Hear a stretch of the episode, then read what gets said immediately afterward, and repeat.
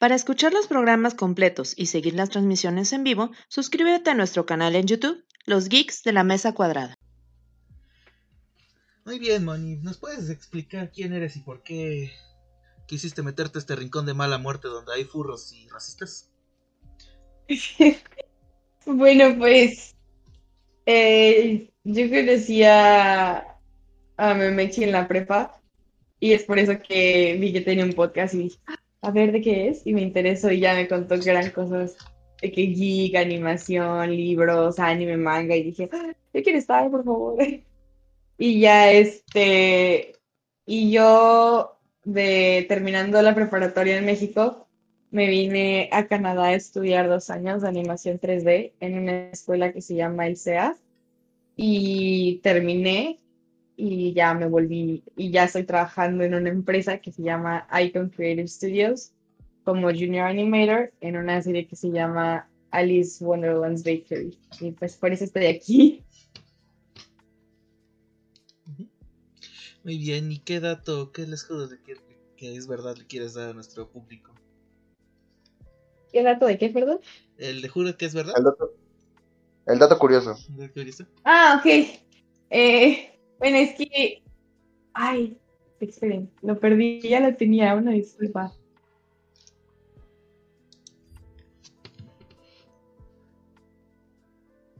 Ay, una disculpa, lo perdí. Lo estoy, lo estoy buscando. Sí, sí, sí. Ay, así que la primera animación, las primeras animaciones realistas, no la primera animación que se hizo en la historia, sino las que ya tenían la base de los 12 principios de la animación, fueron creadas por Max Fleischer en 1922 en un corto llamado Coco Bubbles, que se logró este estilo de animación gracias a una técnica llamada rotoscope animation, que es básicamente que tú filmas a una persona haciendo el movimiento que tú quieres, transcribes a la animación usando ese movimiento de base y solamente lo tienes que limpiar y es un tipo de animación un poco más rápida, pero un poco más cara, porque ahorita se usan trajes especiales. Entonces lo que este señor hizo es que filmó a su hermano y lo separaron en una película por frames y sobre cada frame iban adivinando la siguiente pose y eso es como hicieron que el payaso se vea tan fluido. Ok, ok. Y bueno, con eso pasamos al tema del día de hoy. Eh, hemos elegido una selección de animaciones, dos cursiadas, dos buenas. Claramente Barbie es de las mejores animaciones que haya visto en mi vida. Para pues ir platicando un poco sobre este tema. Entonces yo creo que para empezar podríamos hacernos la pregunta, ¿qué es la animación? ¿Qué, o sea, así a grandes rasgos, ¿no? ¿qué, es, ¿Qué es la animación? ¿Qué, qué opinan aquí los geeks? Bueno, yo siento que la animación es como hacerle creer a alguien que lo que está viendo es real cuando es mentira.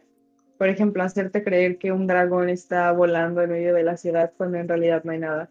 Siento que eso es animación, como que venderte algo más allá de lo que estás viviendo, de lo que es real.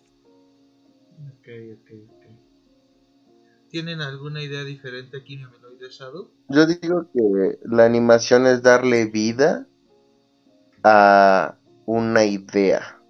O sea, porque la animación no solo es como de, ah, sí, ya tengo una idea y, o sea, no es como de, ah, sí, tengo un personaje y vamos a hacer que camine, sino que desde el momento en el que abstraes la idea y la representas, le das personalidad y luego la traes a la vida. Eh, o sea, como que incluso si fuera solamente palitos y bolitas, el hecho de que tú le des la personalidad, uh, como el Stickman, este, ya es traerle a la vida una idea, un concepto con personalidad propia. Ok, ok. Shadow, ¿quieres agregar algo? Para mí es más una expresión del arte, es una forma de mostrar, como dice Memeloide, las ideas, pero para mí tiene que ser una perspectiva eh, nueva. Es una nueva forma de plasmar ideas a través ya no solo de la perspectiva artística, sino la tecnológica también. Bueno, de mi lado, bueno, yo estoy un poquito con lo que nos mencionaba Meme, del hecho de infundirle vida a algo, ¿no? De hecho, bueno, ahorita no recuerdo, creo que la palabra animación viene de alma, ¿no? Del griego alma. Tendría que verificar eso, entonces yo creo que eso es un buen principio, lo que aquí todos estamos comentando.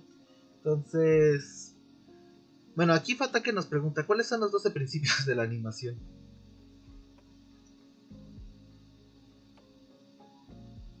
Eh, bueno, estos principios fueron creados por Disney básicamente cuando estaban haciendo las primeras películas de animación eh, Blancanieves y los primeros cortos eh, los fueron descubriendo. Entonces son 12 principios que toda animación tiene que tener para ser considerada una animación de calidad entonces es este es el primer principio es estirar y encoger que pues es literalmente cual de, abrir y cerrar un puño. La anticipación, que es obviamente lo que va antes de la acción.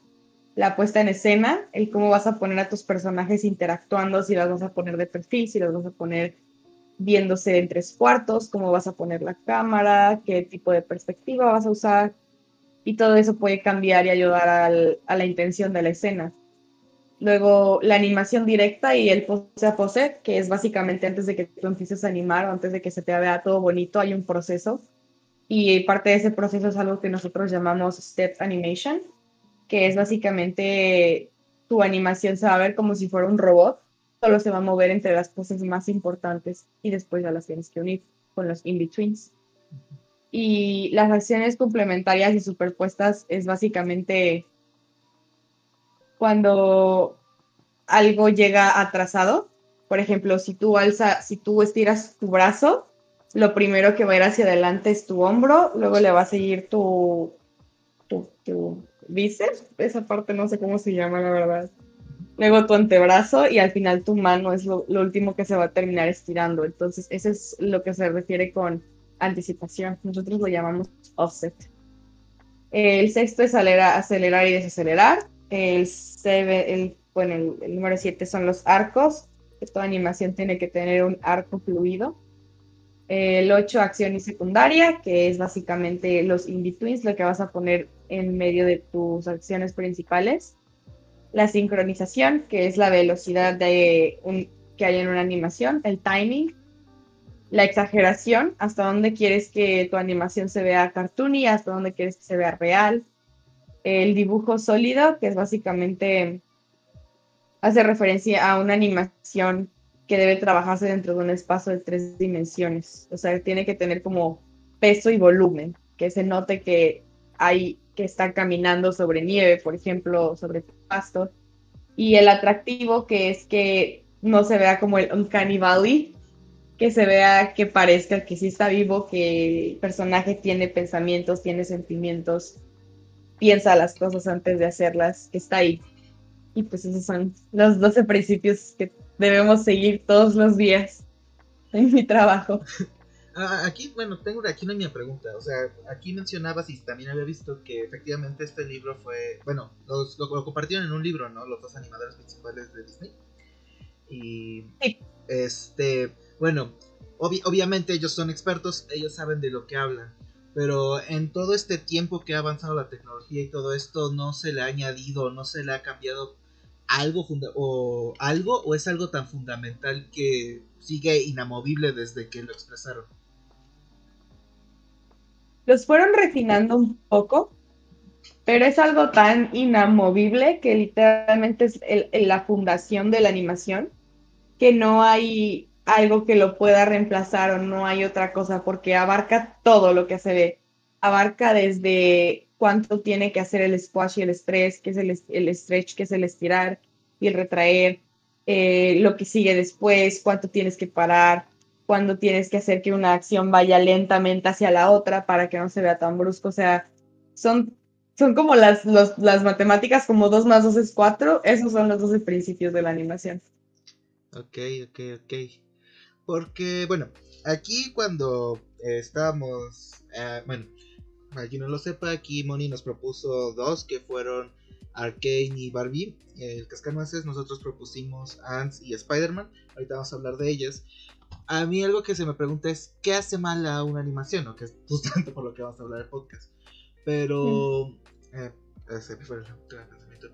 A lo, a lo que voy un poquito con todo eso, que creo que sería como el primer punto, tendríamos que diferenciar qué es buena, qué es mala animación y qué es, es mal diseño de personajes, ¿no? Así de, de, inicio, porque algo que se me venía a la mente era la nueva película de Bob Esponja, la CGI, la de una esponja fuera del agua, me parece, donde sale Keanu Reeves, y para mí se ve horrible, pero ahí estaríamos hablando de que es mala animación o mal diseño de personajes, entonces me gustaría como que, tal vez no con esta película, como que separarlo para iniciar, no sé qué opinen.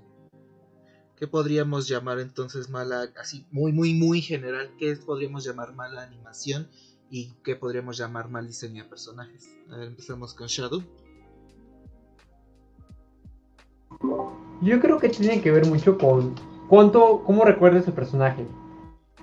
Porque un buen diseño de personajes lo vas a recordar, te va a gustar el personaje, pero la mala animación vas a decir qué mal se ve. Ejemplo, a mí me encanta pero un buen ejemplo fue Clone Wars, pero la 3D. Tiene personajes icónicos. Tiene muy buen diseño de los cazarrecompensas. Pero citando a Matt, no, su buena trama no puede evitar que los personajes parezcan salidos de Pinocho. Yo creo que es como el mejor ejemplo entre un diseño de personajes y una animación. Puede verse muy bien tu personaje, puede ser memorable, pero la animación puede hacer que se vea tosca, que se vea irreal, o sea, los movimientos como de marioneta. Pero por otra parte puedes tener una buena animación y un mal diseño de personaje porque el personaje se vuelve olvidable. Por ejemplo, voy a citar un poquito acá, aunque es trampa, porque no lo he visto del todo, a Toy Story 4, donde tiene muy bonita cosa la animación, pero realmente el diseño de algunos de los personajes es olvidable. Ok, ok. Moni, ¿tú qué opinas de esto? ¿De cuándo podemos diferenciar un mal diseño de personajes de una mala animación? Yo siento que, como he explicado, eh, van un poco separados, pero a la vez van de la mano, porque hay muchos rigs, nosotros los llamamos rigs a los modelos, los personajes los que animamos. Hay que son horribles, o sea, que sus deformaciones están horribles, que sus controles son muy feos, y muchas veces tienes que trabajar en contra del rig para poder sacar una animación de calidad que el estudio te pruebe. Entonces siento que en ese lado van de la mano, pero a la vez, como dice Shadow, van un poco separados porque la animación puede ser muy buena, pero el rig horrible, que es lo que pasa generalmente. Y hay muchas veces que el rig es muy bueno, pero simplemente el animador no tiene las skills para poder hacer una animación de calidad. Entonces siento que algo que tenemos también que hacer o empezar a hacer es no solamente ver la animación o ver la película como un todo, sino ver si el equipo de lighting lo hizo bien, si el equipo de, de, los personajes lo hizo bien, si la animación está buena, pero los personajes están horribles. Hay que empezar a diferenciar más los departamentos, porque no es solamente una película de animación, conlleva muchísimas cosas más. Ok, ok. ¿Me, quieres agregar algo a este tópico? Pues yo creo que una mala animación está en el momento en el que se rompen cualquiera de las 12 características que nos acaban de dar. Porque estaba pensando y por ejemplo, eh, apenas estaba viendo la película de Barbie y las 12 princesas. Las 12 pinches princesas tienen la misma jeta, güey. Solo les cambian el peinado y el color de cabello. O sea, literalmente es como de todas son Barbie, güey. Nada más que una es Barbie morena, Barbie con rizos, Barbie con coleta, Barbie con pelo suelto. Entonces, por ejemplo, eso podríamos decir que es un mal diseño de personaje. Como por ejemplo en Toy Story 1, que todos los amigos de Andy son Andy, pero con diferente ropa. Pero eso no quiere decir que esté mal animada Toy Story 1 para ser el 97.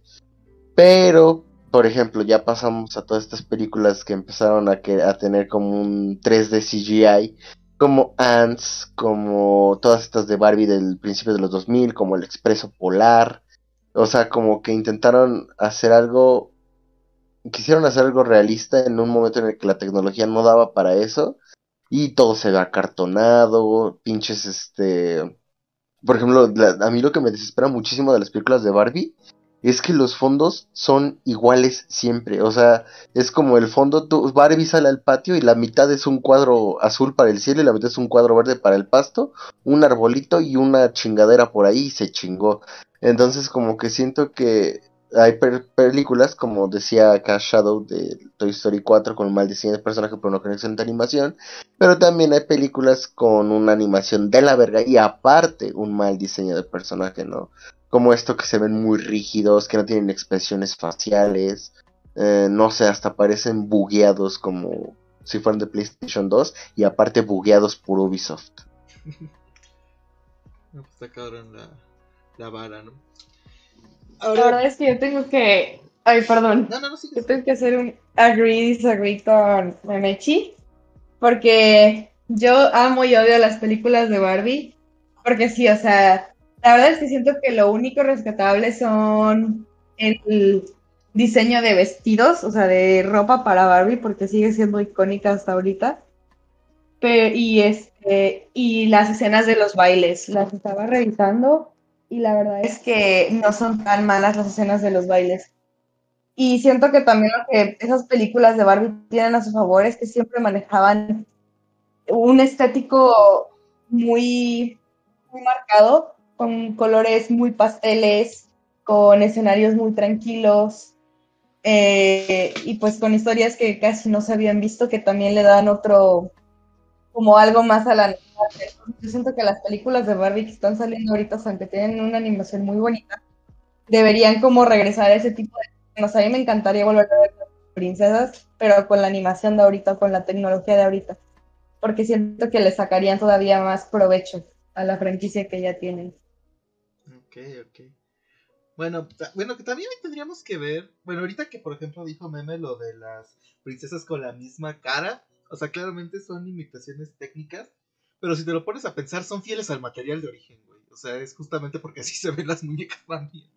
La vida real. Pero bueno, ahorita volviendo a. ¿Mande? No, o sea que sí tienes razón. O sea, todas las Barbies, güey, nomás cambian de color de piel, vestido y peinado. Pero bueno. O sea, ya en muñecos, güey, en las muñecas. Sí, sí, sí, sí. Digo, es que al final de cuentas lo que... Es que también ahorita que me hablamos a hablar de Barbie, también me acordé de las películas y las series CGI de Max Steel. Que al final de cuentas son comerciales muy largos para juguetes. No digo que esté mal, pero creo que la prioridad ahí no era el presupuesto. Entonces, em, empecemos por ahí. Empecemos a diseccionar con razones científicas el cadáver de Barbie y el cascanueces. Así que dinos, Moni, ¿por qué elegiste esa película en especial? ¿O qué es lo que te saca las red flags inmediatamente? Es que a mí siempre me ha gustado el cascanueces en todas las presentaciones y me gusta mucho los peinados que tenía Barbie, los vestidos que tenía Barbie porque se manejaba muchísimo más el ballet y a mí siempre me han gustado las escenas de ballet e incluso en animarlas, amo hacer eso. Entonces siento que por eso la escogí, o sea, porque guarda muy bonito en mi corazón. Pero sí ya viendo los bailes, viendo las animaciones, sí hay muchos errores. Por ejemplo, hay una parte en donde están bailando ella, Barbie y el príncipe, y el príncipe la agarra de la cintura y puedes ver como sus manos se, mueven de arriba abajo súper rápido, pero es porque eso se les llama, o sea, está, está mal la animación, ahí hay unas keys que no van. Entonces, no sé, es, es un sentimiento raro de que, ay, no te quiero odiar, pero no puedo verte porque tu animación es horrible. Ok, ok, ok. Bueno, hace ratito, disculpa por dejarlo pasar, nos preguntaba Fatake que qué pasa si no seguimos los 12 principios. Supongo que pasan cosas como esta. Sí, pasa lo que, lo que se conoce como el Uncanny Valley, cuando incluso en los propios modelos, como que los de los videojuegos, ¿no? Que los ojos se ven como este, no enfocados o que no nada más mueven la boca para hablar ese tipo de animaciones es a lo que llegamos, algo que parece humano, pero hay algo que nuestro cerebro nos dice que no es humano, o sea, es como lo, lo estoy viendo y lo entiendo, pero no es real, no es humano. Entonces hace ese tipo de choque y por eso es que las animaciones de antes nos vemos ahorita como, wow, no, está raro. Porque ya vimos también hasta dónde podemos llegar a evitar a las acciones. Ok, ok. Eh, bueno, ahorita Moni nos mencionaba justamente una escena, la escena del baile de los brazos. No sé si a Meme o a Shadow les haya llamado la atención una escena en específico o alguna cosa de la animación de Bar y el Cascanueces que comentar. Yo creo que en general era raro porque funcionaba la animación para el cascanueces que se viera como un juguete. Espérate un momento, todo se ve como juguetes, pero es una película de juguetes. Mm, acabo de encontrar algo que me acaba de dar sentimientos encontrados. Ah, bueno, el punto al que quería llegar es que normalmente la forma en la que mueven el cuello siempre se me hizo rara. No sé si alguien comparta eso conmigo. Los movimientos se me hacían demasiado cuadrados. Confirmo. Confirmo esa información.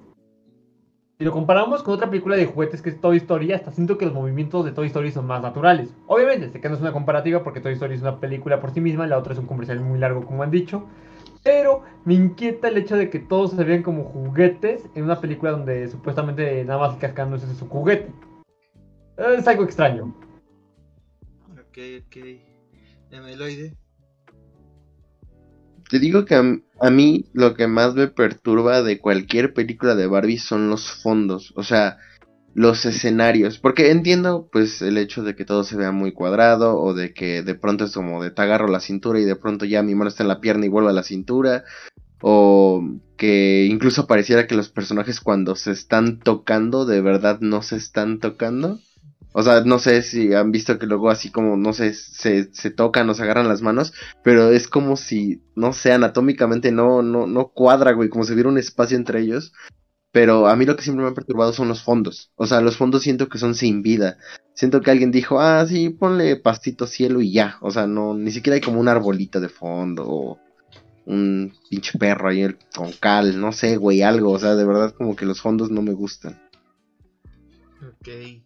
De, de mi lado, bueno, ahorita retomando lo que viene mencionando de que parecen juguetes.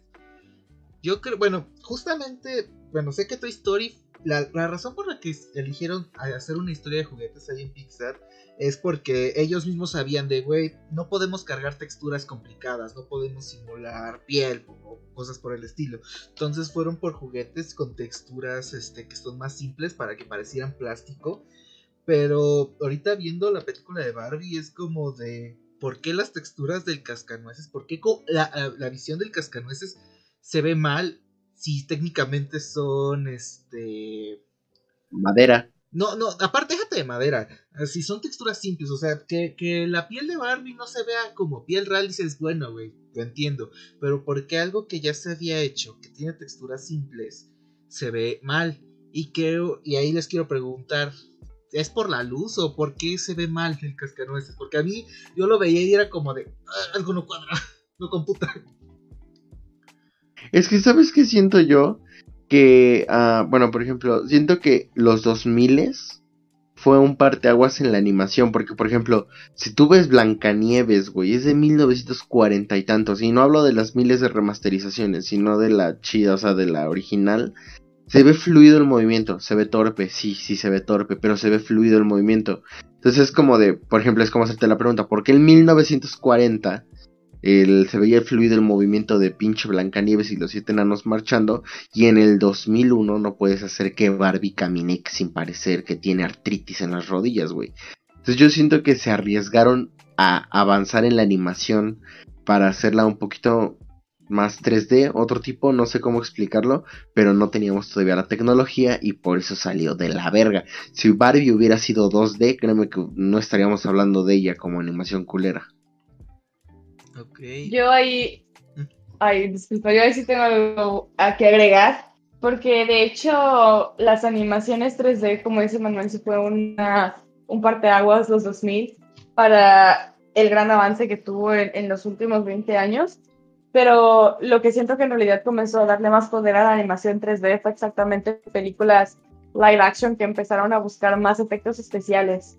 Por ejemplo, siento que o sea, todo empieza con Jurassic Park, Star Wars, porque de hecho uno de los estudios más grandes de animación de hoy en día, que es ILM, eh, se creó específicamente para las primeras películas de Star Wars. porque, o sea, necesitaban un estudio que pudiera crear o traer la tecnología para poder hacer los efectos especiales que pusieron en la película. Y, por ejemplo, en Jurassic Park se creó un robot que estaba, que era comandado por los animadores de stop motion y ese robot tenía eh, ciertos chips, o no me acuerdo cómo hacía, pero su información de cómo lo movían los animadores de stop motion la trasladaba a una computadora donde los animadores 3D podían ver la animación y limpiarla y aprender cómo hacerla. Entonces yo siento que esas películas que fueron como de gente que estaba muy adelantada a su época y trató de traer esas visiones, fue lo que le dio el nacimiento a la animación 3D, como la empezamos a conocer. Simón y... Simón, entonces es, bueno, por ejemplo, es lo que hablábamos el otro día, ¿no? ¿Qué tan justo es decir que estas películas o que el Expreso Polar o este tipo de cosas son culeras? Sí, realmente fueron las pioneras, o sea, sí es lo que yo decía, ¿no? Como que el parteaguas de los 2000 es como de, si eres el pionero en algo, va a salir indudablemente culero. Pero entonces es como de qué tan justo es catalogar estas animaciones de culeras cuando son los pioneros, entonces ser los primeros significa ser culero es que, bueno, justamente, bueno, esa pregunta la resolvaba un poquito más al rato, pero ya que salió de una vez. Eh, yo, bueno, yo creo que todos pensamos animación culera y nos vinieron este y de este películas o series de principios de los 2000, ¿no? Que obviamente no han envejecido bien. Pero bueno, son dos preguntas, la otra la hago más al rato. Aquí la primera. Entonces todo aquí es una cuestión técnica, o sea, aquí la animación solo se ve culera solamente porque todavía no existía o la tecnología o la experiencia o hay algo más profundo ahí de por qué la animación envejeció mal. Porque nuevamente tomamos a Toy Story 1 y sí, no es un buen ejemplo en comparación por el presupuesto y tiempo dedicado, pero no envejeció mal. Ahora, un, otro ejemplo, este, no sé si alguna vez han visto Beastars, no, Beastars no, es Beast Wars, es, es de Transformers, que igual fue la primera serie CGI de Transformers, que esos güeyes del equipo técnico se inventaban cosas cada semana y tuvieron que lucharle un montón a todo ese pedo técnico. Que de hecho no recuerdo si ganaron o solo fueron nominados a los Emmys. Entonces, ahí hablamos de producciones que son similares. De hecho, creo que Beast Wars fue un poco antes, creo que fue a mediados finales de los 90. Que sí tenían estas limitaciones técnicas, pero supieron armar el trabajo. Entonces, ¿qué pasó aquí? Fue una cuestión puramente eh, de presupuesto y de capacidades o hubo algo, otros errores cometidos por las películas de Barbie? Es que, ¿sabes qué creo yo? Que más que un error de alguien, pues, o sea, la animación es una industria, como cualquier otra, que genera dinero, genera ganancias, lo que le conviene, lo que no conviene, entonces todo se mueve por, pues, las ganancias, ¿no? Entonces yo siento que el hecho de que, pues, o sea, realmente, ¿quién producía Barbie, güey? Mattel, y como tú dices, es un pinche comercial de dos horas para venderte muñecas. Es como G.I. Joe. O sea, G.I. Joe surgió gracias a que los muñecos ya existían, ¿no? Entonces, o como He-Man. Entonces es como de no puedes comparar el presupuesto que tenía, no sé, Mattel en ese momento para hacer 455 películas de Barbie. Porque, güey, ahorita que vieron en Netflix todas las de Barbie, me sorprende la cantidad de pendejadas que tiene Barbie, güey. O sea, por cada profesión, por cada cuento, por cada historia hay una Barbie, güey. Entonces, producir en masa tantos pinches comerciales de una hora y media, güey. A que tienes en sus inicios Pixar, una empresa este, creada incluso por el mismo Steve Jobs, que estaban en esto, eh, en, como siendo como pioneros, con un presupuesto dirigido y así, o sea, no estaban pensando en Toy Story 1, 2, 3, 4, 5, 6, 7, 8, 9 y 10, cuando pues, Barbie, obviamente ya estaban pensando en Barbie los siete enanos, Barbie tu puta madre, Barbie trabaja en tal, Barbie prostituta, Barbie doctora. Entonces siento que no puedes comparar. Es como el UCM ahorita, güey. O sea, el UCM ya tiene efectos de la verga, pero porque te están dando siete productos al año, cuando antes nada más nos daban dos. Entonces yo siento que tiene que ver más con ese pedo. Sí, eh, pero por eso es mi pregunta. Beast Wars, esta, esta serie ya chequé, es del 96 también tiene el presupuesto de ser un comercial con patas, un comercial para venderte juguetes. estamos hablando de que Beast Wars es del 96 y este esta película de Barbie en específico es del 2001. eh, tienen este 5 años de diferencia, tienen probablemente un presupuesto similar. Aquí tenemos un comercial de Hasbro, y, eh, pero el comercial de Hasbro eh, explotó sus capacidades al límite. ¿Por qué Barbie no pudo? ¿O, o qué pasó ahí? ¿Qué es lo que no estamos viendo? Yo creo que ahí fue mucho más el interés comercial, porque como dice Memeloide, ten en cuenta que Barbie es explotable porque Barbie es lo que tú quieras hacer. Entonces, teniendo tanto medio para poder explotar, ¿qué es mejor? ¿Calidad o cantidad? En este momento Barbie optó por cantidad, ya que sea, si te das cuenta, ahora solo estamos hablando de Cascanueces en particular, pero si has visto más de Barbie, te darás cuenta que hay momentos que parecen demasiado reciclados de otras películas de Barbie. Ok, ok. Pero también tenemos un comer una serie de que es un comercial, ¿no? O sea, también es una serie que no fueron 20 minutos, fueron 47 capítulos. ¿Tú qué opinas? Yo Manu? Ujú. yo ahí siento que va también más que nada la calidad o el estudio de dónde viene, porque no sé de qué, en qué estudio fue realizada esta serie, ¿sabes? Ah, este, ahorita lo busco. No sé, lo, lo que este, esta fue creada. Porque no creo que, por ejemplo, Barbie haya tenido un buen estudio de animación, entonces es que depende de cosas. Depende qué tan demandada eran las películas de Barbie, depende qué tanto es lo que el cliente quería, si al cliente le gustaba, el ritmo de trabajo, porque, o sea, ahorita la animación está en su época de oro porque tenemos, ¿cómo se llama?, derechos. Porque, o sea, antes no es que los animadores no tuviéramos derechos, pero se les metía demasiado estrés. Entonces, también eso influye demasiado en cómo es el tipo de animación y en que ya te están presionando y tienes que hacer 10 shots y no los terminas y es como salga. O sea, muchas de las películas de Barbie yo siento que era como salga, porque ya estaban saliendo la siguiente muñeca en tres meses y cuando la muñeca tenía que salir, tenía que salir una película completa. Entonces yo siento que también dependía eso, era que, que era como de, no le vamos a poner tanto esfuerzo a, por ejemplo, una serie de, de, por ejemplo, la de Transformers. Además siento que también el Rick juega en favor de Transformers, porque como son escenas de lucha o son escenas muy agresivas o con cosas muy toscas, es muchísimo más fácil disimular una mala animación con escenas to- toscas y, eh, ¿cómo se llama? Emotion, que es cuando se ve blurry el brazo, no se ve completamente el brazo. Eh, que en una escena de Barbie donde tiene que ser todo muy delicadito, todo con muchos arcos y todo más fluido y menos. Entonces yo siento que también eso también influye el, tipo de película y si es acción o como pues las de Barbie, ¿no? Que eran más para niñas. Es que, bueno, eso es lo que quería llegar, ¿no? O sea, obviamente tenemos las limitaciones técnicas, pero aquí nos comentas, ¿no? Que también el tipo de historia afecta en función de cómo puedes disimular ciertas cosas, ¿no? Que también ahorita nos comentas que le jugó en contra a Barbie. ¿Qué otras cosas le jugaron en contra que hayan hecho que envejeciera mal? ¿Qué otras cosas como que ahí se pudieron tomar más tiempo, meterle más presupuesto? ¿O que... ¿Cómo, se pudo mejorar para que no, estemos diseccionándolo ahora mismo?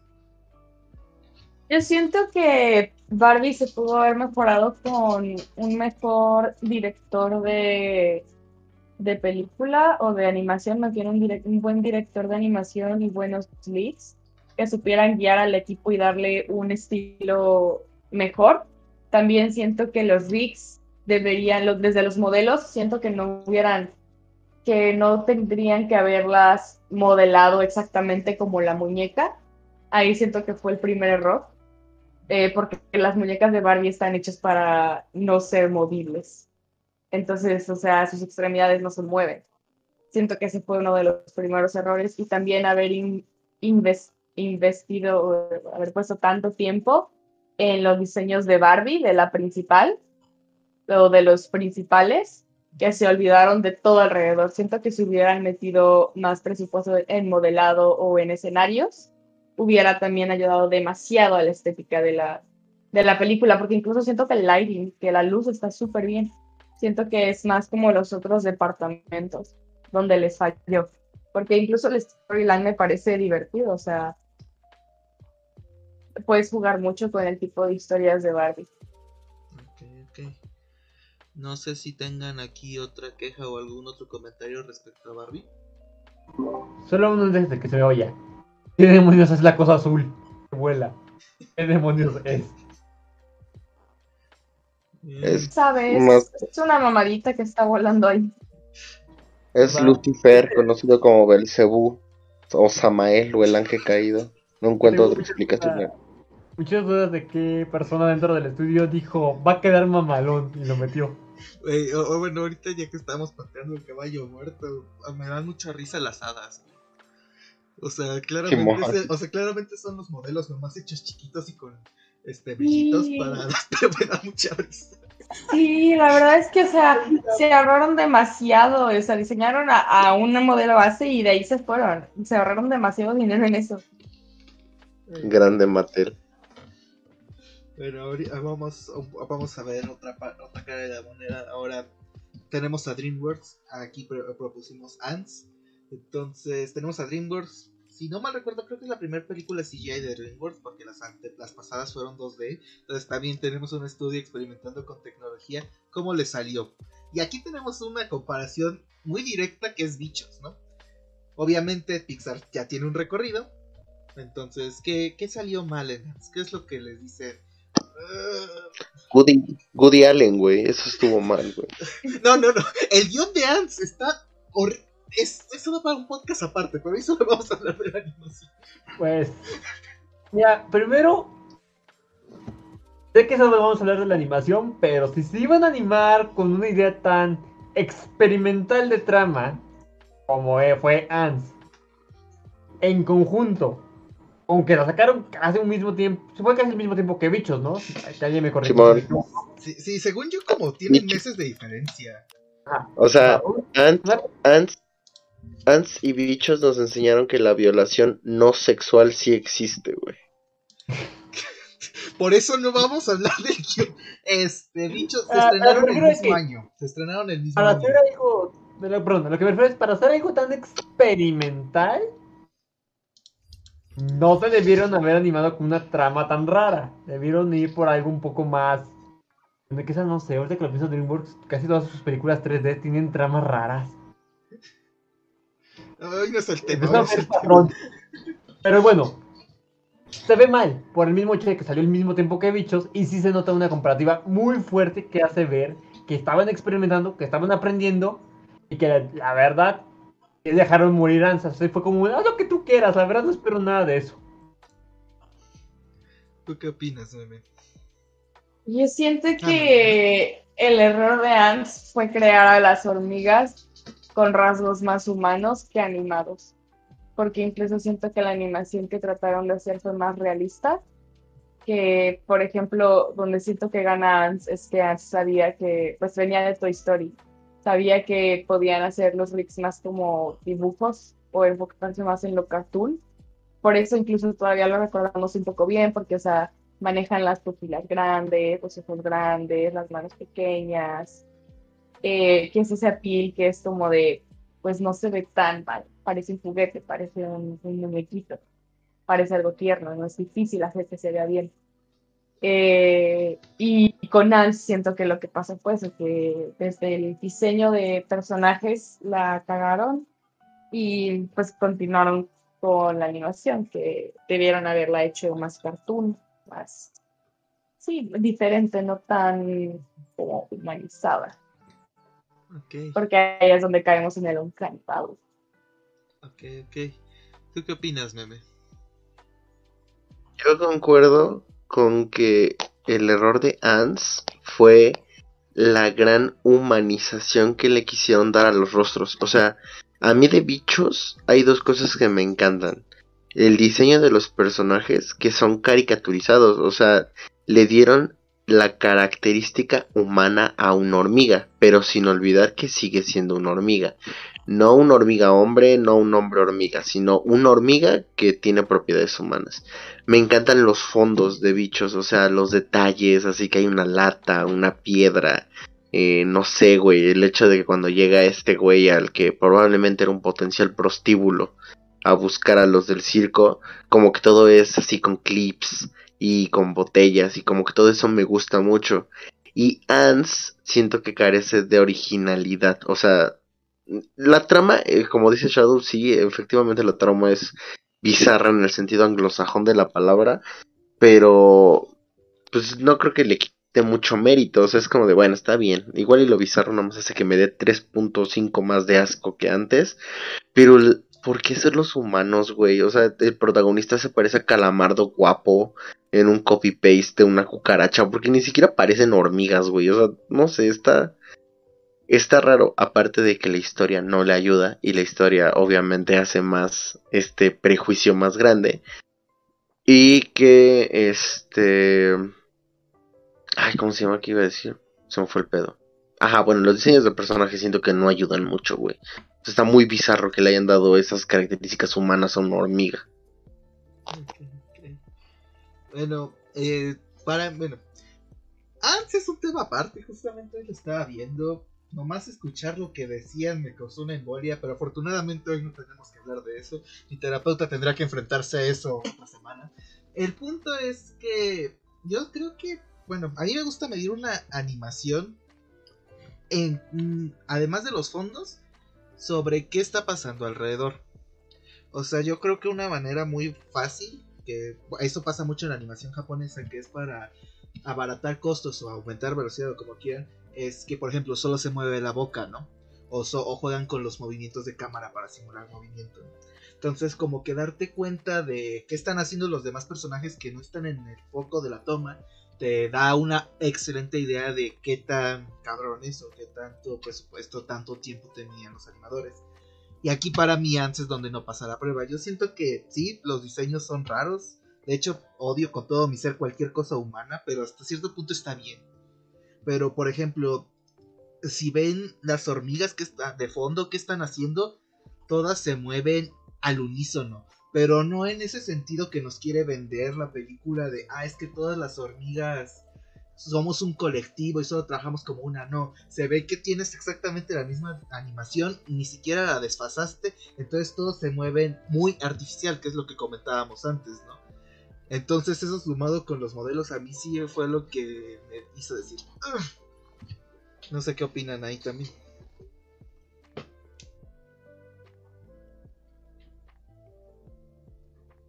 Yo siento que los crowd animations son muy importantes ahorita actualmente.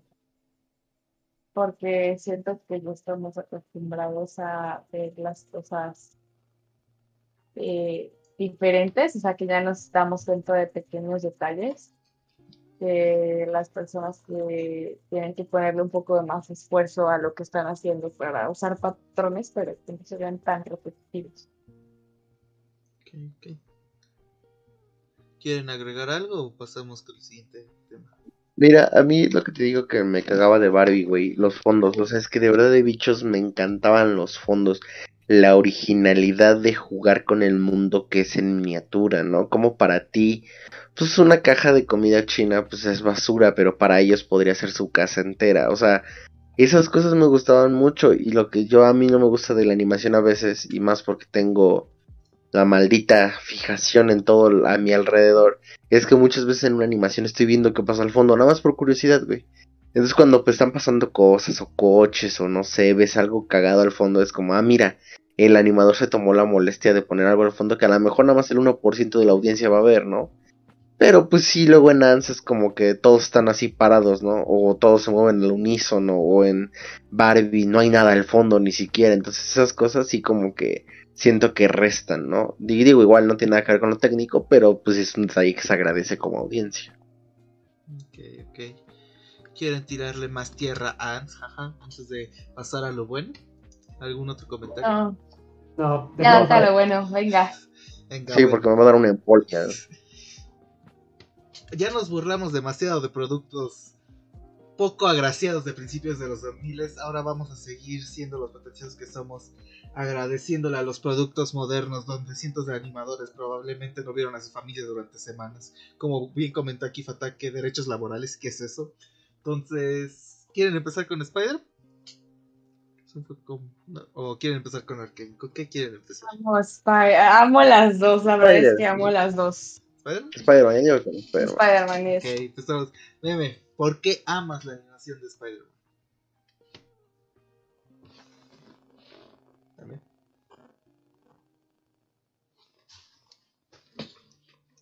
Hola, hola. No te escuché, no, no te escuché, Ah. ¿qué dijiste? O no Ah, sé- que sí, sí, ¿por qué amas la animación de Spider-Man? Vamos a comenzar con Spider-Man. Ah, bueno, porque es que, bueno, hay muchas cosas que a veces sí como que me enverga y en cuanto al, al arte en general, que la gente ah, muchas veces tiende a pensar que entre más realista sea la animación o la pintura o la escultura o lo que chinga estés haciendo, mejor es. Entonces como que ya Spider-Man Into the Spider-Verse llegó en una época donde Pixar ya estaba animando 400 horas hasta el último pinche pelo y pelusa de la, de la tela del traje de Woody. Entonces era como de, ay, mira qué animación chingona, se ve hasta la pulga que está brincando del pinche gato de la tienda de antigüedades, ¿no? Entonces Spider-Man Into the Spider-Verse llegó justo en una época en la que, ay, todo es súper realista y, y ya es como de, no mames, cabrón, o sea, es como de, no todo es realismo, o sea, ya est- estaban excediendo ese punto en el que la animación quería ser realista. Y sobre todo porque incluso a nivel cognitivo muchas veces nosotros lo que parece humano, que no es humano, te- tendemos como a repelerlo, ¿sabes? Por eso es que muchas, o sea, la técnica de caras eh, en cuanto a videojuegos luego se ven raras, ¿no? Es como The Last of Us 2, ¿no? Que ya la remasterizaron 450 veces, el único que pasa es que juegan con las sombras. Entonces, eh, siento yo que The Spider-Verse llegó en una época donde ya estábamos hasta la verga del realismo, de que se viera el último pelo de tu puta madre en el chaleco de Woody. Y llegó justo en un momento en el que, mira, hay otro tipo de animación, existe otro tipo de animación y puede ser igual o hasta más chingona, ¿no? Digo, eso ya es, eh, ya es una perspectiva subjetiva, ¿no? De que te gusta más. Pero me gustó mucho que llegó en esa época, eh, que donde pues es raro ver ese tipo de animación en medio del 2018. Entonces me gustó eso, que se salió de, ay, vamos a darte un Spider-Man hiperrealista donde el traje se ve hasta la última fibra. No, es como de esta animación, nuestro propio estilo, vamos a jugar con ello. Este, aparte una historia increíble, o sea, yo sé que no estamos juzgando historias, pero la historia está increíble y se agradece una nueva, bueno, no nueva técnica, pero sí una técnica que saliera del molde que estábamos viviendo actualmente. Una muy buena historia y una animación muy chida. Porque no a huevo tenía que ser hiperrealista para que suene bien. Y eso aplica para todo el arte en general. Ok, ok. ¿Tú qué opinas, Mon? Yo siento exactamente lo mismo. Siento que Spider-Verse, eh, los Mitchells, el Arcane incluso están tomando otro enfoque a la animación, donde ya no se está buscando un guion precisamente para niños, más para una audiencia un poquito más madura. Y siento que eso también está ayudando a madurar la animación porque la verdad es que se cree mucho el estigma de que solamente es para niños, que solo se hacen películas para niños. Siento Pues- que ese tipo de animaciones está abriendo no solamente el mundo, como dice me metí a un mundo hiperrealista, que sí tiene, esa, por ejemplo, Love and Robots tiene mucho hiperrealismo y es hermoso, pero también este tipo de, de animaciones como de Witness, eh, que usan el, el rotopainting, creo, no me acuerdo cómo se llama, pero donde dibujas encima de los frames y donde tienes eh, efectos especiales que son dibujos 2D, siento que está abriendo muchas puertas para para cosas muy chidas, para ver, para así que los cómics literalmente siendo animados, o sea, o toda esa parte también de la nostalgia, ¿no? Entonces la verdad es que yo sí, o sea, a mí me encanta el, el Spider-Verse, cómo hicieron todo, cómo trajeron a los personajes, el que hayan usado los recursos de animación, por ejemplo, 2D para eh, la animación de, del, del puerquito, era un puerquito, ¿verdad? El Spider-Man. Ajá, de Spider-Man y de todo eso, no sé, siento que le dio un toque más eh, único a la película. Y que jugaron también el guion, jugó con eso de, ok, podemos hacer lo que queramos, podemos traer lo que queramos, o sea, que se aprovechó de que era una película de animación.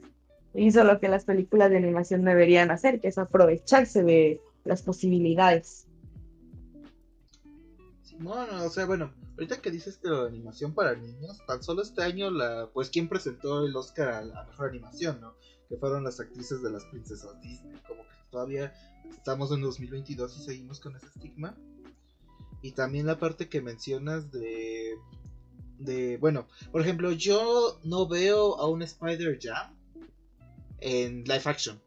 No sé si ustedes sí lo vean así como que se vea bien y que todos esos gags los pueda representar de una buena manera. No sé qué opinan ahí de rapidito. La neta no. No, pues tampoco Y- lo veo. Y es otra cosa chida de la animación que no se tiene que limitar. O sea, porque muchas veces tú en live action, pues no sé, tienes, para empezar, ya tienes un CGI culero, ¿no? Con perspectiva Marvel en este caso, ¿no? Entonces, pues si de por sí no pueden hacer una pinche vieja verde que se vea realista como antes Hulk en el 2008, que a mi gusto siento que el Hulk del 2008 estéticamente se veía incluso mejor que las mamadas de hoy en día.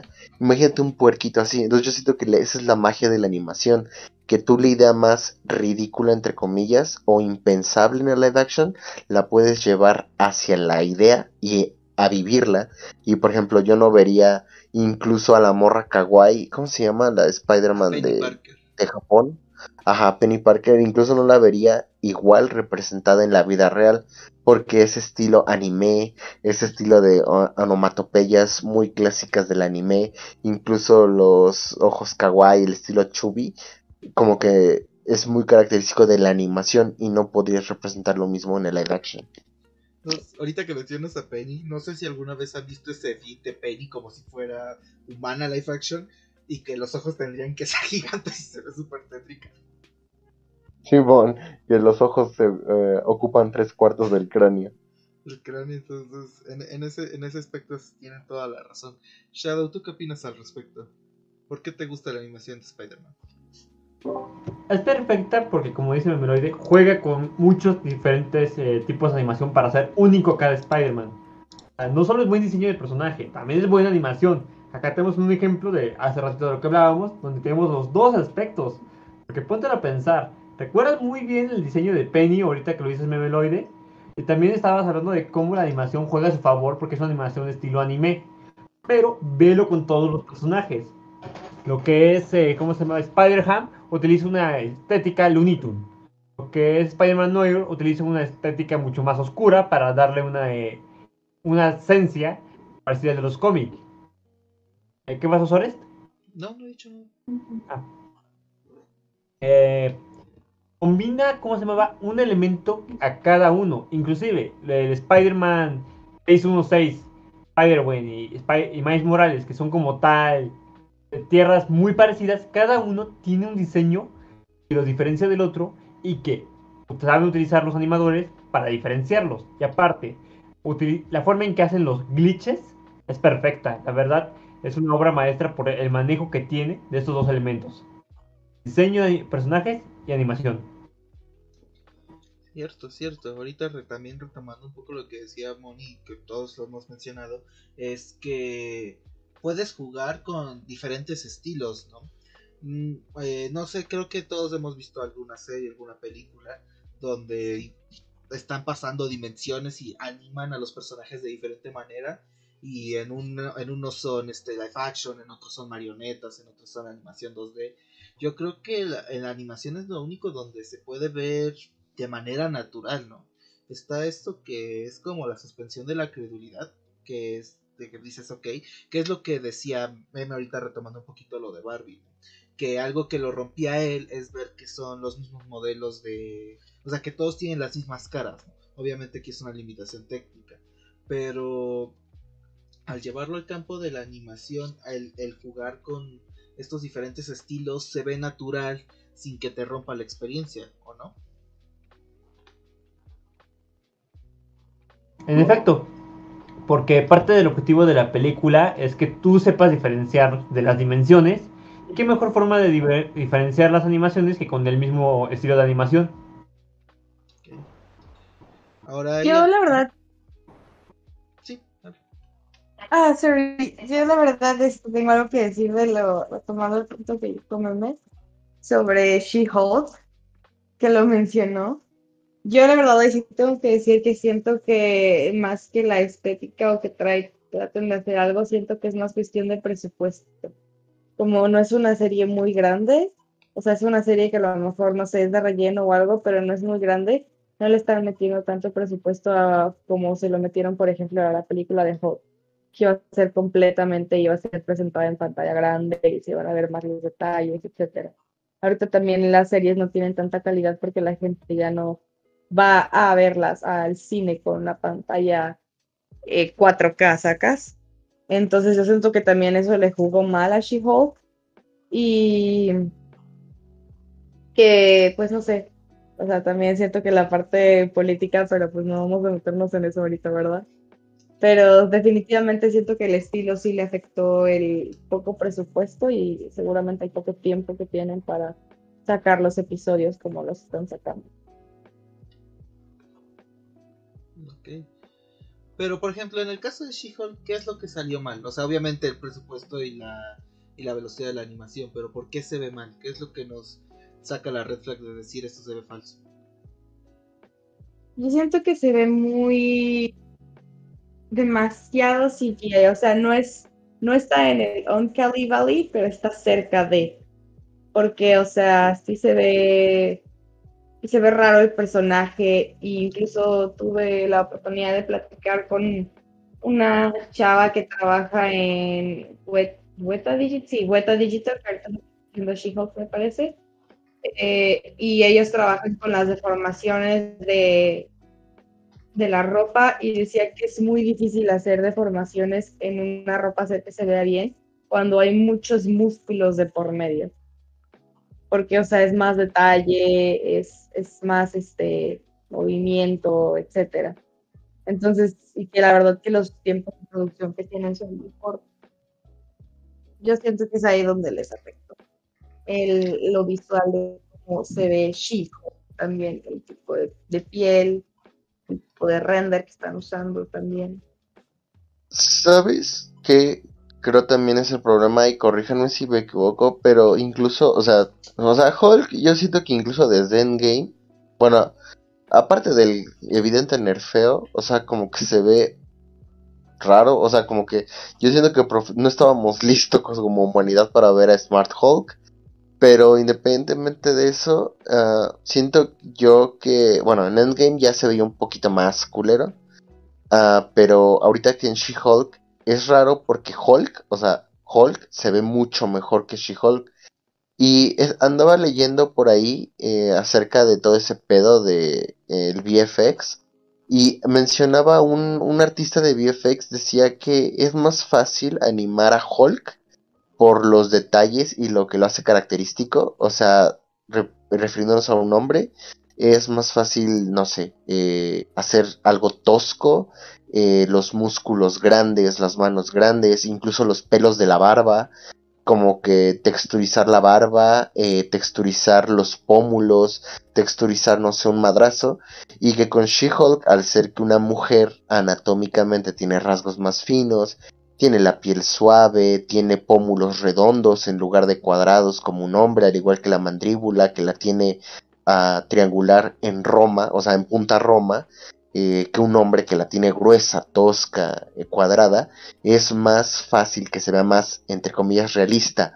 Una barba, algo tosco, algo cuadrado, que algo más fino, un cutis limpio, una nariz chiquita. O sea, como que él decía que le echaba más la culpa al hecho de que hacer la mujer era un poquito más difícil porque como que no había tantos detalles con los que jugar. Y en cuanto al hombre es como de, bueno, pues hazlo tosco, hazlo cuadrado, ¿no? Como incluso en los cómics se llega a ver.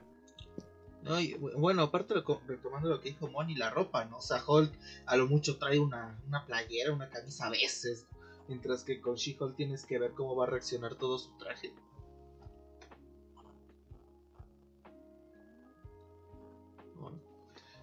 Simón, aparte que la transformación de Hulk pues era más estrepitosa, ¿no? O sea, al menos ahorita no lo hemos visto transformarse y destransformarse de Smart Hulk. Pero la transformación de Hulk en las películas era como de, ah, me enojo y voy creciendo poco a poco y ah, la verga se rompe la ropa. Pero la de She-Hulk como que se ve muy... O sea, soy humana y ya de pronto ya soy She-Hulk. Hola, buenas tardes. Sí, siento que también eso les jugó en contra, el que no le pusieron un poquito más de esfuerzo. Bueno, bueno, ya, ya nos desviamos un punto. Volvamos a Sí, sí. Bueno, retomando Spider-Man, como que, ¿qué momento, qué es lo que más les llamó poderosamente la atención en cuestión de animación durante la película? ¿O qué técnica? Como que, ¿qué detalle es lo que dijeron aquí? A ver, Shadow, que está calladito. Mm. ¿Qué momento fue? Fue el momento en que llega Peter Parker, o sea, Peter B. Parker, para diferenciar al mundo de Miles. O sea, toda la transición desde que cuenta su historia, cómo llega, cómo se glitchea todo su cuarto, cómo ve el cambio del mundo, cómo llega como una máquina de pinball, fue el momento donde dije, no, hombre, qué procesidad. Porque se vio todo fluido, o sea, no hay momentos en el que yo diga. No, hay momentos en los que animación me rompe la magia del cine y de repente es como de, ah, acá se ve raro, ah, acá se ve mal editado, o sea, toda esa parte, que es una parte que es demasiado, podríamos decir que hasta violenta para el espectador, no me rompe ninguna parte de la película. Ok, ok. Meme. A mí hay tres cosas que me gustan mucho. Que yo siento que como ustedes decían, Spider-Verse hizo bien a diferencia de Doctor Strange in the Multiverse of Madness, aunque yo sé que el medio es diferente. Que el viaje de universos, eh, cada universo tenía su personalidad propia. O sea, venía el, el universo Monas Chinas, el universo Looney Tunes, el universo Noir, o sea, como que estaba muy chido e incluso siento yo que el, Peter B. Parker y el Peter Parker se diferenciaban más allá del pelo, o sea, porque sí, o sea, porque al chile a, a pesar de la actuación tan chingona de Benedict Cumberbatch, luego sí era como de no mames, es es Benedict Cumberbatch con ojeras, güey, qué pedo. Pero el Peter B. Parker y el Peter Parker, aunque solo cambiaban el tono del cabello y tal vez la barba como medio rasurada, como que sí tenían personalidad diferente. E incluso cuando tú ves la foto de Peter B. Parker de que murió, se ve como si fuera un, un personaje totalmente diferente a Peter Parker, pero sabes que es el mismo diseño, güey, porque evidentemente es la misma persona. Entonces, esa personalidad que tiene cada universo, el, la personalidad de cada personaje y los glitch, güey. Los glitch me encantaban, así cuando el güey se torcía de que la realidad estaba fallando. Se veía muy bien, se veía como un glitch, se ve, güey. O sea, cuando estás jugando algo y de la nada pues, pinche se buguea el juego, así se ve. Y la transición de cómics, o sea, de cómo pasaban de una a otra y las onomatopeyas se veían y para presentarlas se pausaba la imagen como si fuera viñeta de cómic e incluso esos puntitos que había luego en las escenas como impresión de cómic antiguo, eso me gustaba mucho. Ok, ok. ¿A ti, Moni? A mí la escena que me encanta, y la verdad es que siempre me confunde, no me acuerdo si también es del video musical o también en la película, es cuando está en el edificio y salta y se ve como está haciendo el contacto sus manos con el cristal y sus pies y cómo se separa y hace como un stop, eh, slow motion y luego cae. Ay, esa escena como la amé, es de mis favoritas definitivamente. Y siento también cómo hacen las expresiones y el estilo de animación que llevan, que es animado, pero no demasiado exagerado y no demasiado realista. Es como que en el sweet point. Besito de chef. Siento que eso también le da. Y claramente el estilo que, que o sea, que, escogieron para, para contar la historia, definitivamente es como la cereza en el pastel. Bueno, yo voy a hacer un poquito de trampa. Bueno, para mí, un momento que quizás no es animación, pero es un detalle que desde el momento en que lo vi machó conmigo, es cuando Miles noquea a Peter B. Parker, que en lugar de que lo electrifica y se le ve su sistema nervioso, no sé, es algo que siempre que pienso en la película me, me acuerdo de eso. Y desde ahí dije, vaya, estoy viendo algo de calidad. Y más que, aquí voy a hacer un poquito de trampa, más que la animación en sí misma, sino lo, el diseño de personajes y las técnicas. Ahorita mencionaban al principio de hablar de Spider-Man que, que por ejemplo, que ahorita Pixar está enfocado en el realismo, ¿no? Y cosas así. Yo siento que el tipo de modelado de todas las series CGI, pues no digamos se estancó, pero sí se estandarizó. Que ahorita la, la manera en la que Pixar afronta el problema es con detalles mínimos, pero que a veces siento que te rompen la experiencia. Algo que nunca le voy a perdonar a Soul es que todas la, o sea, tú ves el mundo, tú ves la ciudad y, y, me, y me dices que es una foto y te creo.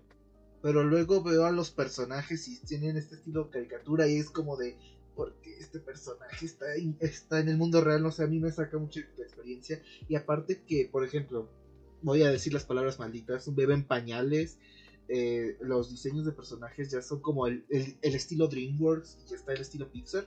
Entonces como que, eh, que Spider-Man usara diferentes tipos de animación que se alejaran de esta anima de estos modelos estandarizados para mí fue algo que ya llamaba la atención desde el trailer no sé.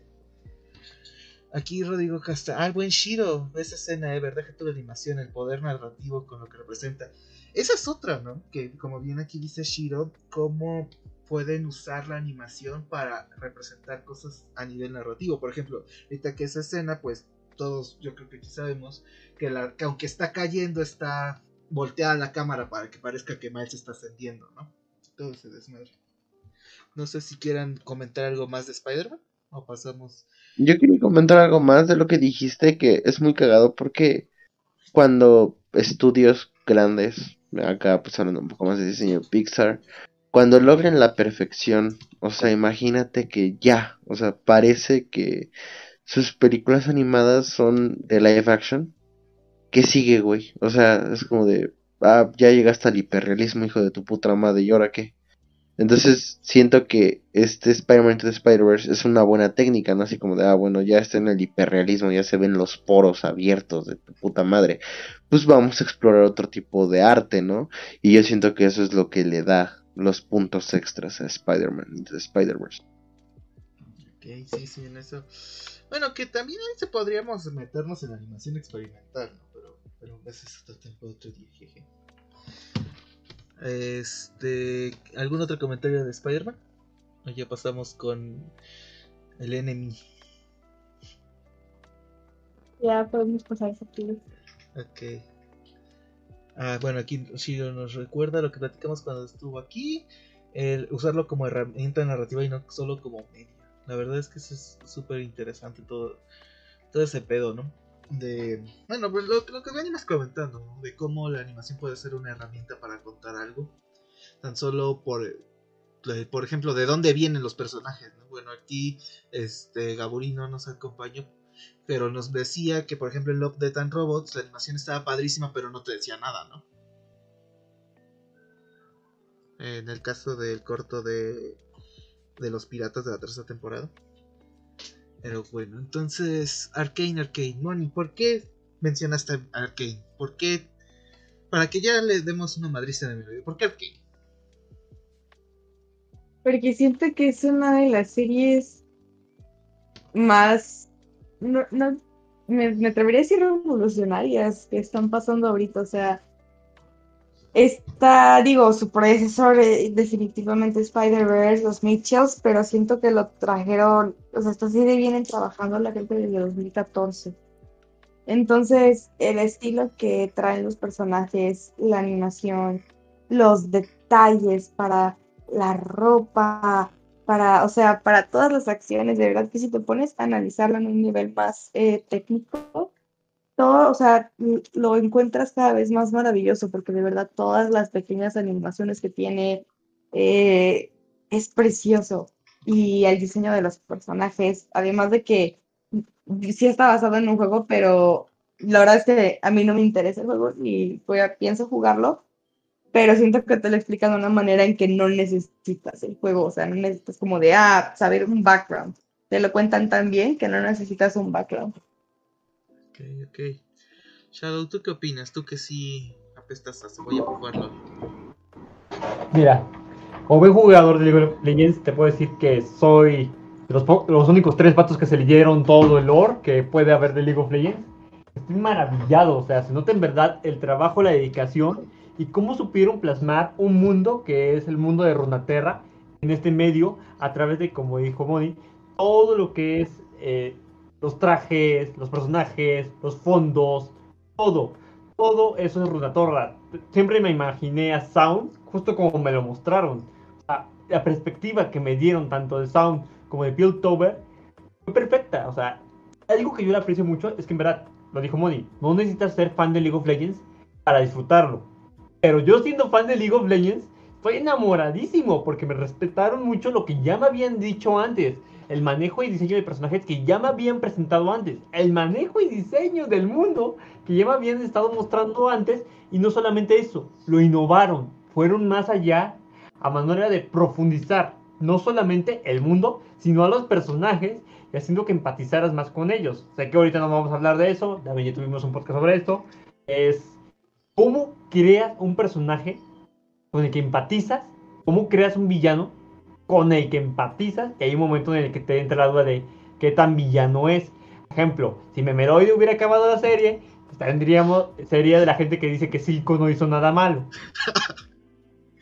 Niégamelo, Sores, niégamelo. Depende, ¿era racista o odiaba alguna minoría? No, básicamente utilizaba el capitalismo y la explotación de minorías para obtener el poder. Pero. Ah, no hizo nada mal, güey. No, hizo nada mal. Ah, te dije. bueno, termina de ver Arcane, Memeroide, por favor. Hazme un favor. Algún día. Para terminar mi punto es que otra cosa que era perfecta en hacer Arcane eran los detallitos, los detallitos de fondo para contarte el mundo y contarte otros personajes, contarte otros eventos que tú dices, hey, yo conozco este campeón, hey, yo conozco estas zonas del mundo, pero a la vez impulsan la historia. No, es una belleza. Ok, primero que nada aquí el buen Shiro dice que Moni está basada, efectivamente. Segundo que nada, me lo de ver. Eh, tú, bueno, de lo que viste de Arkane, ¿te gustó o no te gustó? Ah, pero ¿qué hablamos? ¿De animación o de ah, es, que, es que voy a eso. En general, ¿te gustó o no te gustó? Eh, es que, o sea, a lo que me refiero acá, o sea, me gustó, en la técnica yo siempre, así como, o sea, como decían, yo siempre la comparé con Spider-Man, o sea, decía, esta madre me recuerda mucho a Spider-Man, digo, no compararla en cuanto a animación, porque digo, tienen recursos muy diferentes, pero yo siempre veía, cuando veía Arkane, eh, los colores, el cómo se desarrolla la técnica, decía, esto me recuerda mucho a Spider-Man. No sabría decir por qué, pero me recuerda mucho ese tipo de animación. Entonces la animación, el estilo técnico me gustó mucho, de verdad me gustaba mucho, incluso el manejo de colores como neones, bueno no sé, es que gaja como la paleta de colores como como cualquier otra paleta, pero con tonos neones, me gustaba mucho, me gustaba mucho el, incluso el cambio de paleta cuando estamos teniendo un recuerdo, un momento triste, cuando estamos teniendo un momento de angustia, un momento feliz, todo eso. Ahora, yo quiero felicitar a la invitada porque dice que nunca en su vida piensa jugar LOL, muy bien, sigue bañándote. Y eh, de ahí en fuera es que yo tengo una versión a LOL porque es como de puta madre, güey. O sea, es como de, ah, que la chingada. Entonces yo creo que subjetivamente hablando de Arkane no podría ser objetivo porque es como de, tengo esa versión automática LOL desde que descargué publicidad chinga tu madre Mario. Entonces es como de, no me interesa. Primero que nada, todo China sabe ahora cómo me llamo. Segunda cosa, no, ¿cómo descargas publicidad de un juego gratis? Ahí lo dejo. ¿Cómo? logro. O sea, no he conocido persona más sabia, inteligente, capaz de cargarse la publicidad de un juego gratuito. O sea, no mames, güey. Hay niveles. A lo que me refiero acá es este el hecho de que pues por este mismo descontento no me interesaba. O sea, entonces te puedo decir que no, no me gustó, pero por todo este background que tengo. Pero la animación sí, y te digo, me recuerdo mucho Spider-Man y por eso me atrajo más. Ok.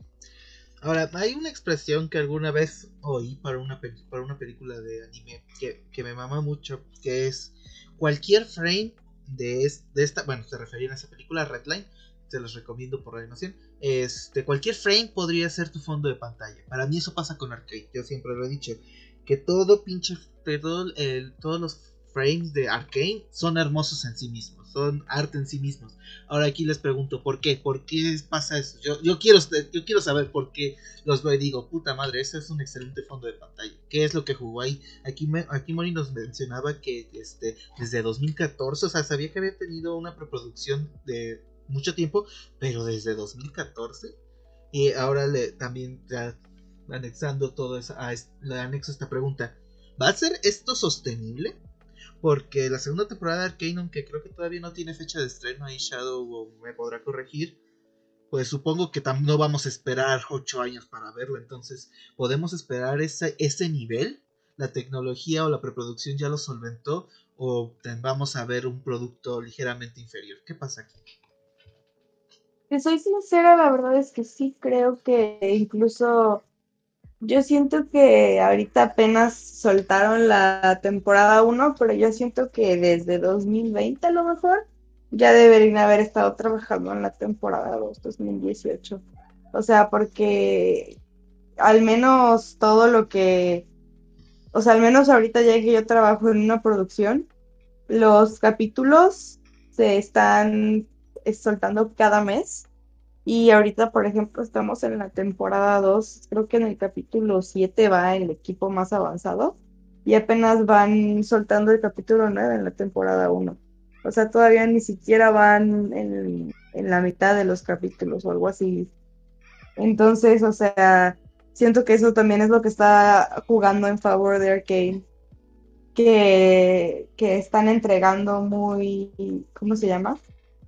Que van a seguir entregando una muy buena calidad, porque ahorita entonces ya se está exigiendo un nivel más allá del que ya tenía, ya se va a poner. Si hubo errores en la animación que nosotros no vimos, entonces en esta temporada ya se va a poner más atención en esos errores y se va a buscar que ya no aparezca. Y entonces lo que, pasa cada, cada, temporada con la animación. Además de que los rigs y todo lo van, le van haciendo un update. Ok, ok. ¿Y por qué entonces? Bueno, ya me contestaste lo de si vamos a esperar lo mismo en la siguiente temporada. Pero en la parte de por qué se ve hermoso, o sea, por qué lo vemos automáticamente. Y creo que aquí los cuatro coincidimos perfectamente de se ve hermoso. ¿Qué, qué pasó ahí? ¿Qué, ¿Qué es lo que salió bien? ¿Qué es lo que hay que tomar en cuenta?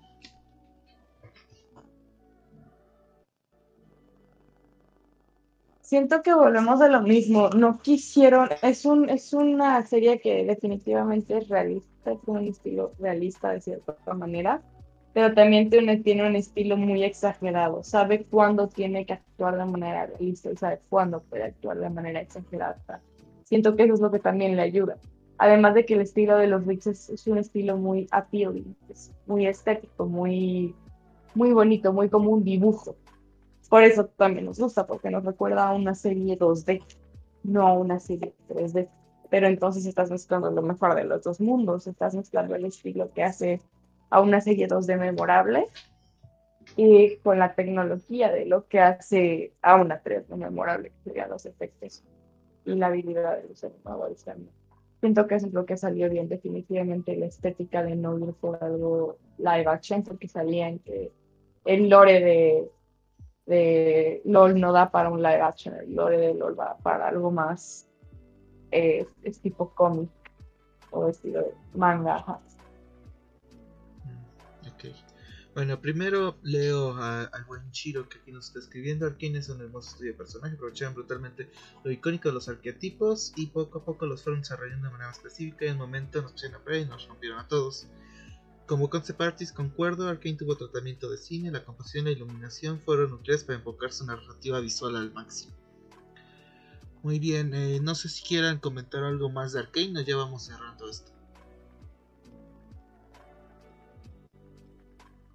Creo que ese es un vamos cerrando esto. Pues si quieres vamos cerrando. Bueno, ¿ya ibas a decir algo? Ah, sí. Que nada más para de lo que estaba platicando hace ratito, Moni también hay que tener en cuenta que a futuro ya habían dicho los de Riot que ya tienen planeado más contenido de Arkane, que este no se va a quedar donde está, o sea que sí vamos a tener más. Lo cual a mí me, la verdad sí me alegra mucho, pero también me preocupa un poco, como dices, la, la calidad. Pero ya habían dicho de manera que hay algo ya planeado, que esto en cierta manera fue un experimento, que fue arriesgarse, porque obviamente no sabes cómo te va a salir en el momento. No sé si me explique. Entonces, ahorita ya con el triunfo que logró Arkane, se espera que a futuros mantenga la misma calidad y que mantenga un igual manejo de la historia. Ok. Bueno, retomando, les comentaba hace rato que quería hacer como que dos preguntas. Una, les dije que iba a esperar, ahora es el momento. Ahorita que buscamos animaciones culeras, yo creo que todos pensamos en animaciones de principios de los 2000. Ya platicamos por qué salieron así, dinero, presupuesto, bla, bla, bla, bla. Ahora, algo que me puse a pensar es, ya no podemos, o sea, obviamente un estudio decente, ¿no? O sea, obviamente si le pedimos animación CGI a Televisa que no tiene ni la menor idea de cómo hacerlo, o, a quien sea que haya contratado el grupo Chespirito que no tienen experiencia ni los medios ni el presupuesto, obviamente sí. Pero, ¿se puede seguir haciendo animación culera en un ámbito profesional? O sea, obviamente si alguien se lo toma como reto, sí. Pero a lo que me refiero, ya llegamos a un punto donde la animación va a salir bien por las herramientas que tenemos. O todavía, o estamos desprestigiando el trabajo de los animadores. Que siento que como un bare minimum ya se llegó al punto en el que al menos todo tiene que llegar a una barra de calidad. Incluso para shows de niños. Porque la verdad, la, la cualidad que me exigen a mí, digo, no es la mejor del mundo y sí puedo jugar un poco más porque es como un estilo cartoon, pero sí te exigen un cierto nivel de cualidad que no esperaría en un TV y más de niños. Sí cuidan mucho los detalles, al menos en la producción en la que estoy ahorita, y siento que ya es algo que se está generalizando más, porque ya llegamos a ese punto en el que, ok, ya me está haciendo algo de, calidad. Es, lo digo mucho con Disney. O sea, Disney ya me van, yo ya sé que Disney, la película de Disney va a tener un lighting precioso, va a tener unos tricks preciosos y una animación de 10. ¿Qué más me vas a dar? Siento que ya llegamos a ese punto en el que ya una buena animación ya no me sorprende, ya me sorprende más la historia que juega en la animación. Y es donde se tienen que poner más creativos todavía, porque pues al final del día a mí me pagan por animar una historia, no por crear la historia. Entonces, pues si a mí se me exige un nivel, pues lo voy a cumplir. Ok. ¿Tú qué opinas, Shadow? ¿Ya llegamos a ese punto? Oh, no.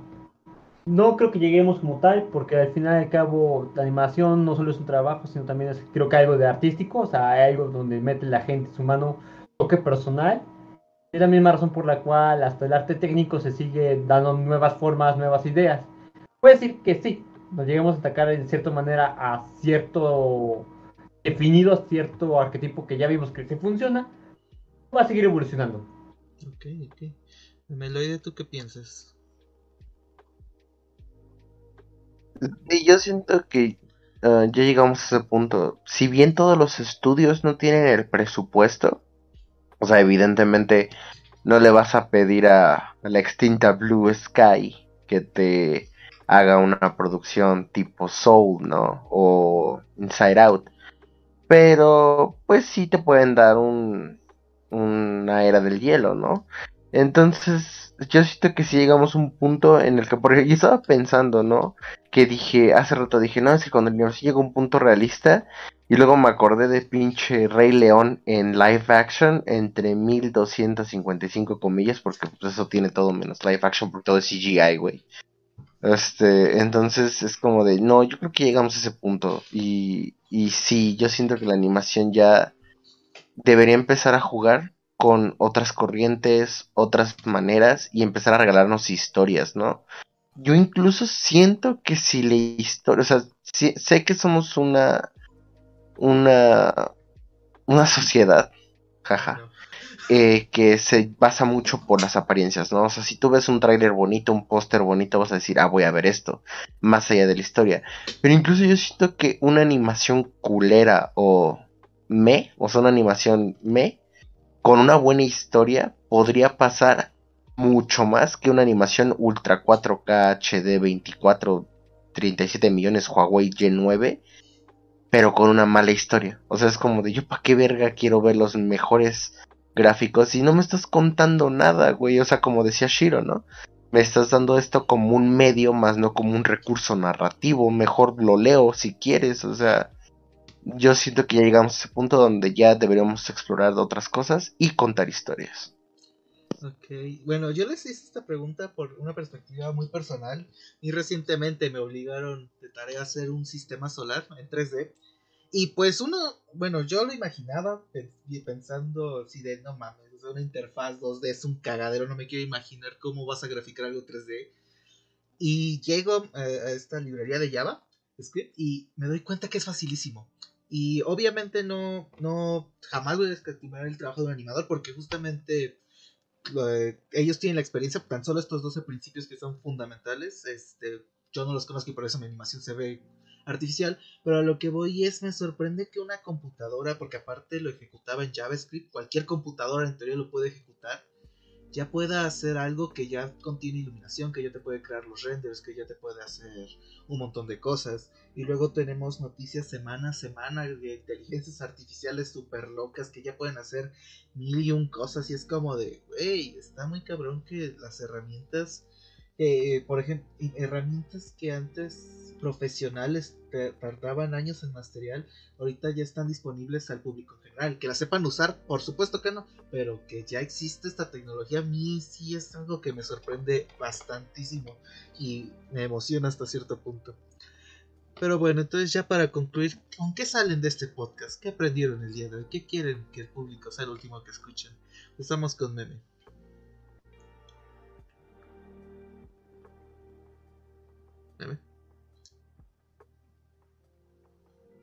Perdón, estaba hablando, pero no me di cuenta que tenía el micrófono apagado. Este. Ah, pues, o sea. Ah, realmente siento que lo primero es que me llevo es saber diferenciar de manera técnica. Porque bueno, siento que todo arte tiene dos maneras, ¿no? Lo que es la estética, la apreciación, la belleza, todo lo que tiene que ver con la subjetividad y luego lo que es la técnica, ¿no? O sea, eh, te podría decir que hablando de técnicas sí podríamos ya diferenciar como con los 12 los 12 principios de animación, ¿no? Podríamos ya diferenciar qué animación está culera y qué animación está chida o más bien, más que culera, bien hecha, bien realizada y cuál no está bien hecha y bien realizada, ¿no? Eh, en cuanto a la subjetividad, pues yo siento que también que ya empezaron a apostar historias, ¿no? Porque ya como que, pues el viaje del héroe siempre ha sido explotado, ¿no? Digo, Harry Potter, Frodo Bolsón, Jesucristo y Luke Skywalker tienen la misma historia, ¿no? Entonces es como de empezar a tener nuevas historias, eh, usar la animación como un recurso narrativo, como lo hizo Spider-Man Into Spider-Verse, como lo hicieron los Mitchell contra... Ah, por ejemplo, los Mitchell es muy cagado porque yo siento que técnicamente los Mitchell es una muy buena película, pero hay mucha gente que le cagó la madre por su humor gringo tan pendejo, ¿no? O su historia hasta entre comillas simple, ¿no? Pero a mí los Mitchell me gustó demasiado, güey. Entonces, no sé, siento que eso me llevaría del podcast, saber diferenciar a nivel técnico lo que es animación culera de animación chida. Ok, Shadow. Lo que yo me llevaría del podcast realmente es cómo está influyendo cada vez más la animación en cómo contar una historia. O sea, cada vez nos interesa más que no solamente sea buena la historia o el diseño de personaje, sino que sea agradable de ver. Que este me lleve de la mano hacia una nueva perspectiva. De, mi, de mi lado, lo que yo quiero dejar como constancia es que me, me, fascina que ahorita siento que la animación está en, un, en una etapa de redescubrirse, de mover nuevas técnicas, donde los profesionales ya pueden jugar con esas, porque la década pasada siento que fue como de modelado 3D, modelado 3D, modelado 3D, cosa con decir que La Princesa y el Sapo fue la última gran producción de Disney 2D y no se habían movido en eso mucho tiempo, entonces que ahorita llegue cosas como Spider-Man y Arkane que vuelven a agitar el tablero para cambiar los estilos. Personalmente es algo que me fascina y que me encanta ver y que espero que en el futuro se aproveche más y podamos ver cosas loquísimas. Y bueno, Mónica, es lo que quieres que se lleven los espectadores de este podcast? Es no que siento que hay que empezar a dar eh, más crédito también a los artistas que trabajan detrás de toda una producción porque muy pocas veces los productores, incluso algunos directores, la verdad, se envuelven tanto en el proyecto como los leads, como los supervisors, o como, pues sí, los, las personas que llevan la batuta de cada equipo de animación. Y también empezar a dar más crédito a todo lo que sucede alrededor de, de las películas de animación, desde el concept art, desde eh, la animación, el modelado, el aire, luego lo complejo, incluso que puede llegar a ser un rey. Por ejemplo, a pesar de todo en encanto, a mí lo que me sorprendió fue la casita, cómo se movía y lo complejo que debió haber sido animar eso y crear un controles para que se viera de una manera natural y bonita. Entonces siento que es como que empezar a ponerle más detalle a lo que hay más allá de que estéticamente ya se ve bien. Y también definitivamente empezar a exigir películas de más calidad en cuanto a la historia. Porque ya, o sea, se están agarrando mucho ahorita, por ejemplo, Disney de live actions o de lo que ya tenían. Entonces, o sea, que saquen nuevas cosas. Sí, sí. Bueno, antes de pasar a Avalon, Shiro nos dice las herramientas seguirán evolucionando y mientras más se democraticen, menos va a valer la calidad gráfica por decir y más la creatividad del comunicador que lo ocupa. Sí viene un poquito con todo eso. Y con eso pasamos a...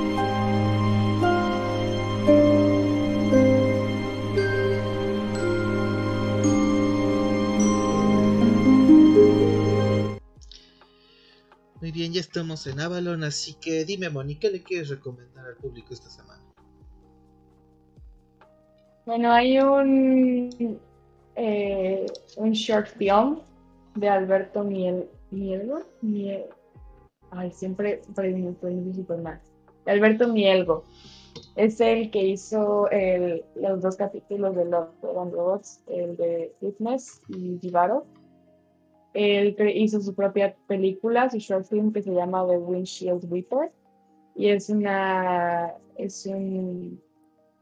Sí, es un short film que se basa alrededor del amor, de lo que es el amor.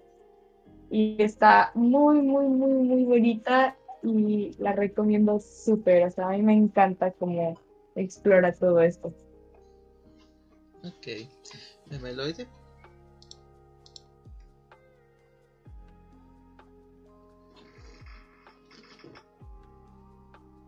Yo quiero recomendar, perdón, yo quiero, yo estaba entre dos cosas, ¿sabes? O sea, porque hablábamos más como de VFX, pero yo siento que algo que hizo muy bien James Cameron, teniendo en cuenta que esta madre salió en 2008 originalmente, que es Avatar. ¿Mande? 2012, ¿no? Bueno, sigue, sigue, sigue. Ah, bueno, bueno, o sea, tiene más ya de 10 años, ¿no? Bueno, ya tiene 10 años. ah, sí, tienes razón, 2012, porque se va a volver a reestrenar por los 10 años. Ajá. No, mentira, pero... tú tienes, bueno, ninguno de los dos la tiene, pero tú estás más cercado, 2009. Ah, bueno, si es que yo me acuerdo que era de 2008 2009, porque, ajá, bueno, ajá, bueno, la cosa es que para hacer 2009, la calidad del CGI, de los efectos, del detalle, de todo lo que hay alrededor de crear un nuevo mundo, porque es lo que hablábamos la otra vez de la animación, ¿no? No sé si todos vieron Love, Death and Robot, el capítulo de...